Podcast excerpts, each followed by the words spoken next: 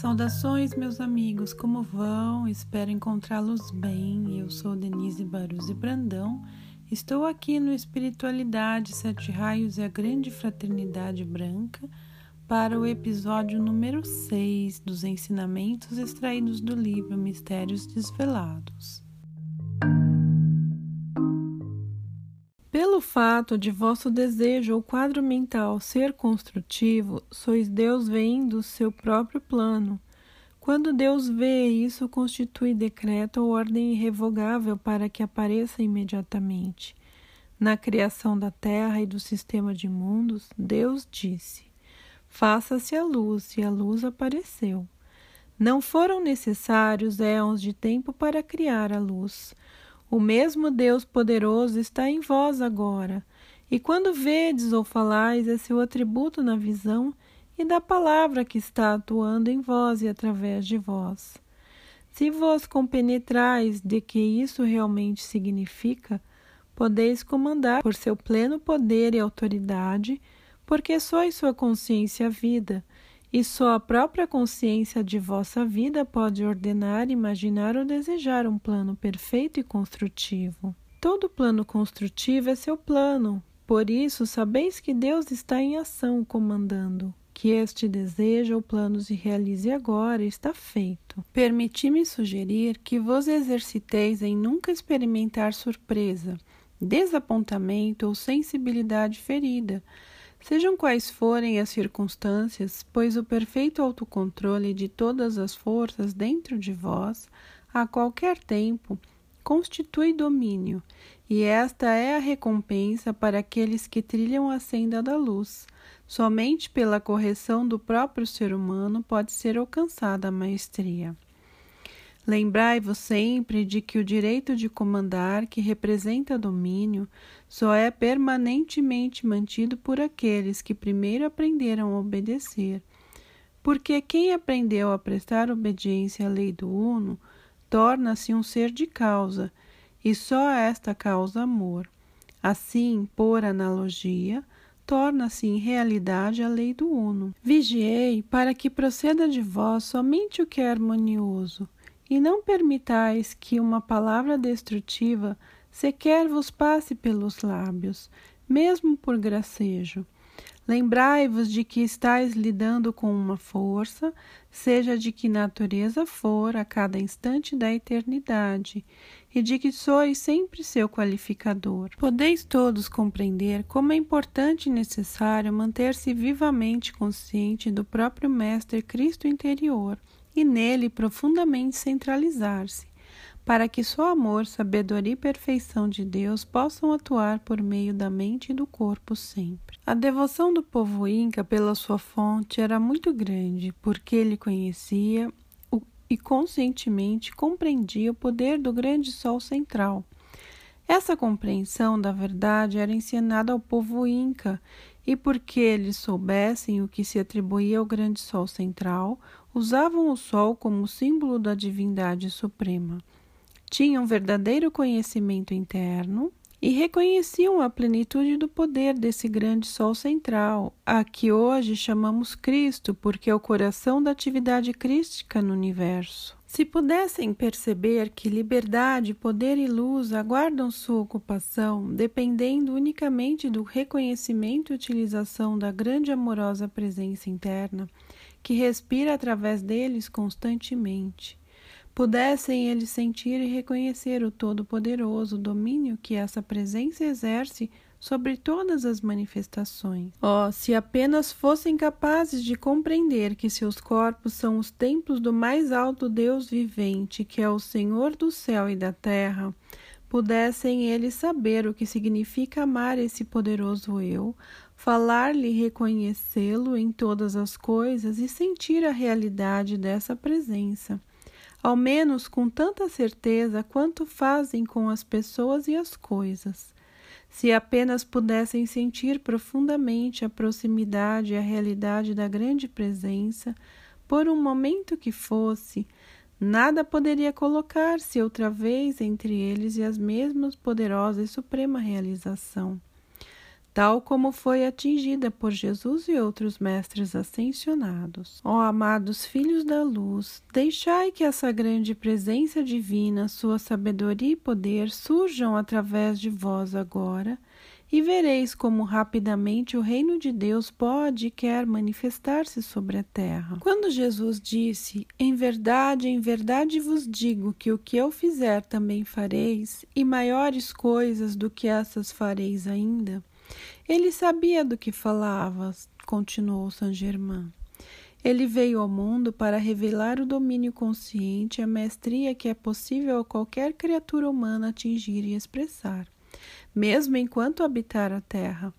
Mostrou o domínio do Mestre Ascensionado e provou à humanidade que é possível, a quem quer que seja, invocar de tal modo seu Deus interno e que pode controlar conscientemente todas as coisas humanas. Os grandes mestres ascensionados de amor, luz e perfeição, que desde o princípio conduziram a expansão da luz da humanidade deste planeta, não são ficção ou produto da imaginação de ninguém.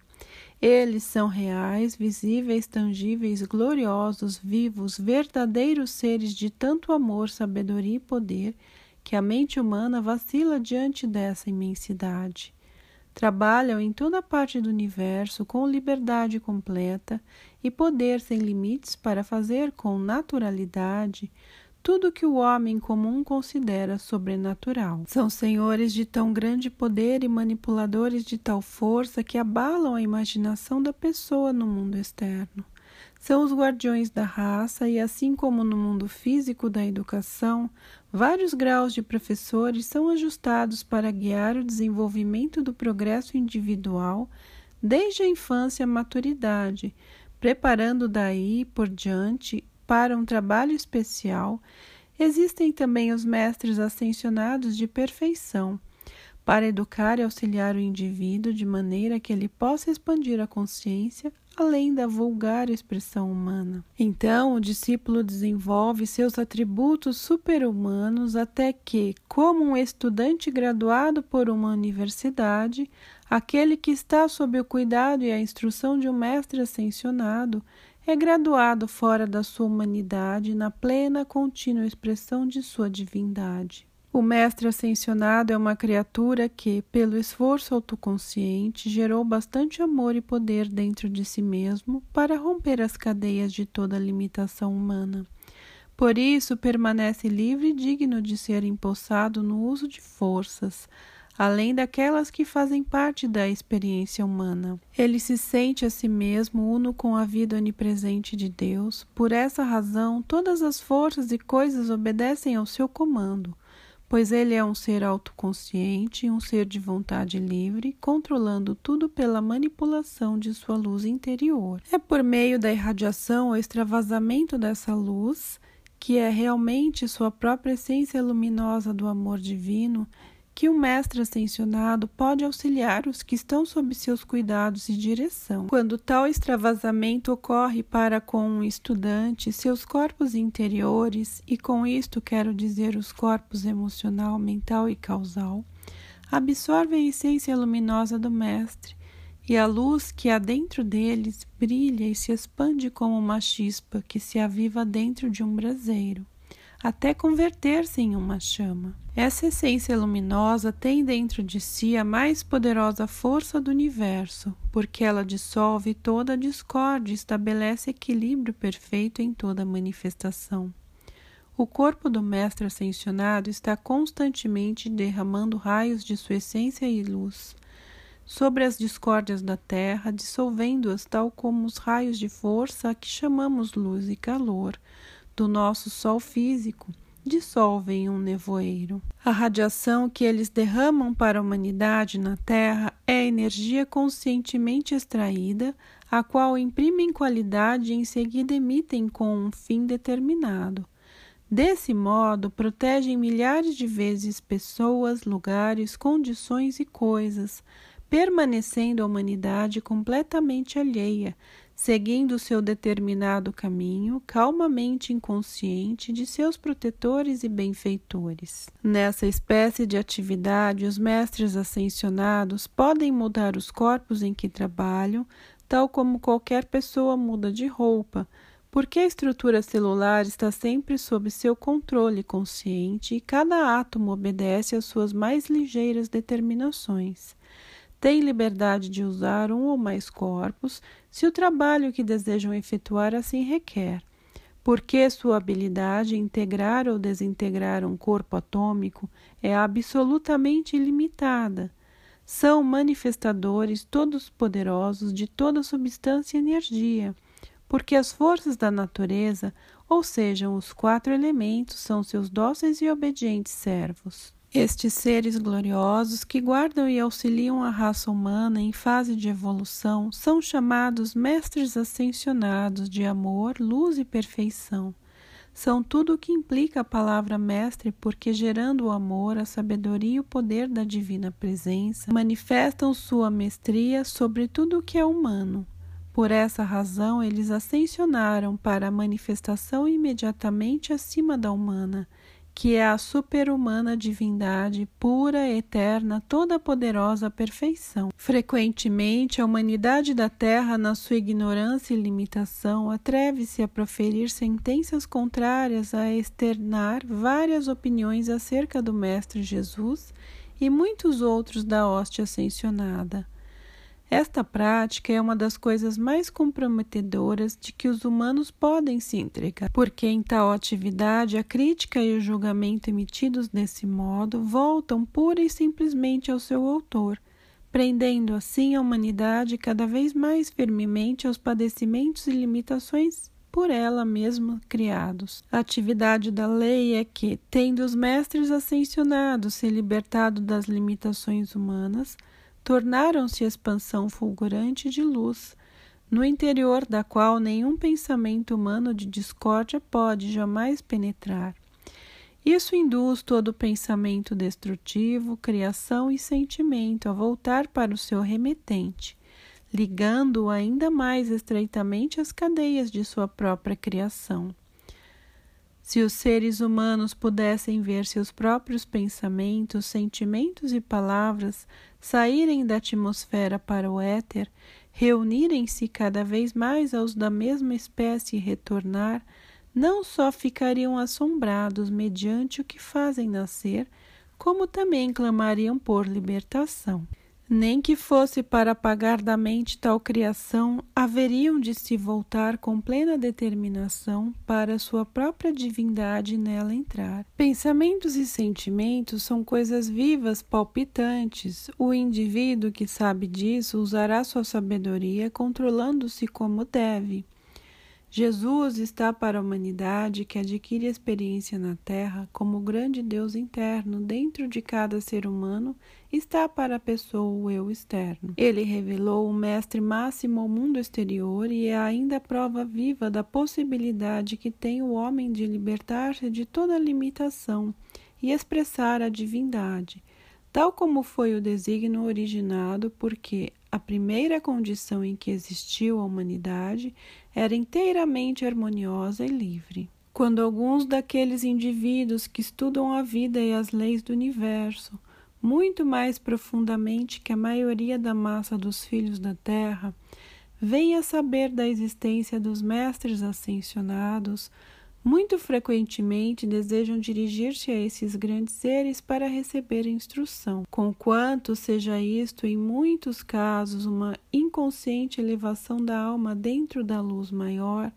O eu pessoal não faz ideia da posição em que se encontra em relação àqueles grandes seres que são completamente divinos. Há um meio pelo qual um estudante resoluto e intensamente aplicado pode estabelecer contato com um deles, mas isto só se pode dar através da atividade de muito amor e de disciplina da personalidade. Se, porém, o motivo for a satisfação da curiosidade, pensando confirmar ou contestar a existência dos mestres ascensionados, meramente para resolver um problema ou desfazer uma dúvida da personalidade, esse contato jamais se realizará. Ficai certo disso, porque a hóstia ascensionada nunca se preocupa em satisfazer o lado humano do estudante. Toda sua conquista é por meio da expansão do Deus interior, de modo que seu poder possa ser liberado vigorosamente, o necessário para romper as limitações existentes na personalidade humana, que não lhe concede um veículo perfeito para uso nos mundos mental, emocional e físico da manifestação ou seja, nos domínios do pensamento, do sentimento e da ação. Fraqueza e limitação humanas apenas prejudicam o veículo que deveria ser treinado e mantido nas melhores condições possíveis, como um servo eficiente para uso do grande próprio Deus interno. O corpo humano, com suas faculdades, é o templo da energia divina que a grande presença de Deus provê e através desse eu externo, ele deseja expressar um perfeito plano ou desígnio divino. Se os descontrolados apetites dos sentidos e as exigências da personalidade desperdiçam a energia divina, de tal modo que o comando do veículo é sonegado à presença interna, ela imperturbavelmente se retira. O eu humano perde o poder de manobrar a mente e o corpo e o templo se desmorona em decrepitude e dissolução. Ocorre então o que o mundo denomina morte. A pessoa que procura estabelecer contato com o mestre ascensionado em corpo visível, tangível, vivo, animado, sem a necessária preparação para sintonizar gradativamente sua própria mente e estrutura externa, está na mesma situação que uma criança de jardim de infância que procurasse um professor universitário e insistisse com ele para lhe ensinar A, B ou C. Os mestres ascensionados são realmente grandes baterias de tremendo poder e energia. E tudo aquilo que toca a sua radiação torna-se altamente carregado com a essência de luz com a mesma atividade que faz com que uma agulha guardada em contato com um magneto adquira suas propriedades, tornando-se também um magneto. Toda sua ajuda e radiação é eternamente uma generosa dádiva de amor. Esta é a razão pela qual nunca fazem uso de sua força para induzir, obrigar ou interferir no livre-arbítrio do indivíduo. A lei do amor, a lei do universo e a lei do indivíduo não permitem ao mestre ascensionado interferir no livre-arbítrio das pessoas, exceto naqueles períodos de atividade cósmica em que o ciclo cósmico anula a lei do indivíduo, e nessas ocasiões que os mestres ascensionados podem dar uma assistência maior que a habitual. A Terra entrou agora num semelhante ciclo e a maior efusão de luz que a Terra jamais conheceu está sendo e continuará a ser derramada sobre a humanidade para purificá-la, restabelecer a ordem e o amor, o que é imperativo à futura manifestação de nosso planeta e ao sistema de mundos a que pertencemos. Tudo que não vem ou não vier em função de ordem, equilíbrio e paz deve necessariamente passar para qualquer outra classe da escola do universo e elaborar seu próprio conhecimento desta lei, por caminho diferente daquele que deverá constituir a expressão da vida futura sobre a Terra. Só há um passaporte para a presença desses grandes seres, muito amor transbordante para com o seu Deus interno e para com eles, unido à determinação de extirpar do humano toda discórdia e todo egoísmo quando o indivíduo se torna suficientemente decidido a servir somente ao plano construtivo de vida, consegue perfeitamente disciplinar sua natureza humana, por mais desagradável que lhe seja a tarefa. Atrairá então automaticamente a atenção de um mestre ascensionado que anotará seus esforços e derramará sobre ele coragem, força e amor sustentando-o até que consiga manter o sentimento de seu permanente contato com o eu divino interior.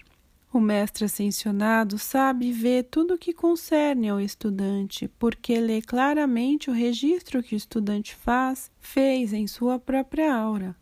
Isso revela o estado de adiantamento do discípulo, sua força, como também suas fraquezas.